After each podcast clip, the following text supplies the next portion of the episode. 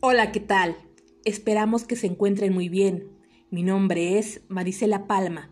Soy tallerista del Faro Tláhuac y con enorme gusto quiero presentar este podcast desarrollado en cuento titulado Las despedidas, creado por la tallerista Ceci Renero. Este cuento está dirigido hacia las niñas y los niños con sentido, quienes son personitas que reflexionan para elegir una vida mejor. Les invitamos a quedarse, escuchar los cuatro capítulos del podcast y a compartirlos en sus redes. Acompáñenos en esta propuesta narrativa dividida en capítulos que a continuación te presentamos. Capítulo 3. Descubriendo una nueva habilidad. En el capítulo anterior, Emilio descubrió a alguien muy especial y se dio cuenta que la ciudad no es tan aburrida y que le daría una nueva oportunidad. Comenzamos.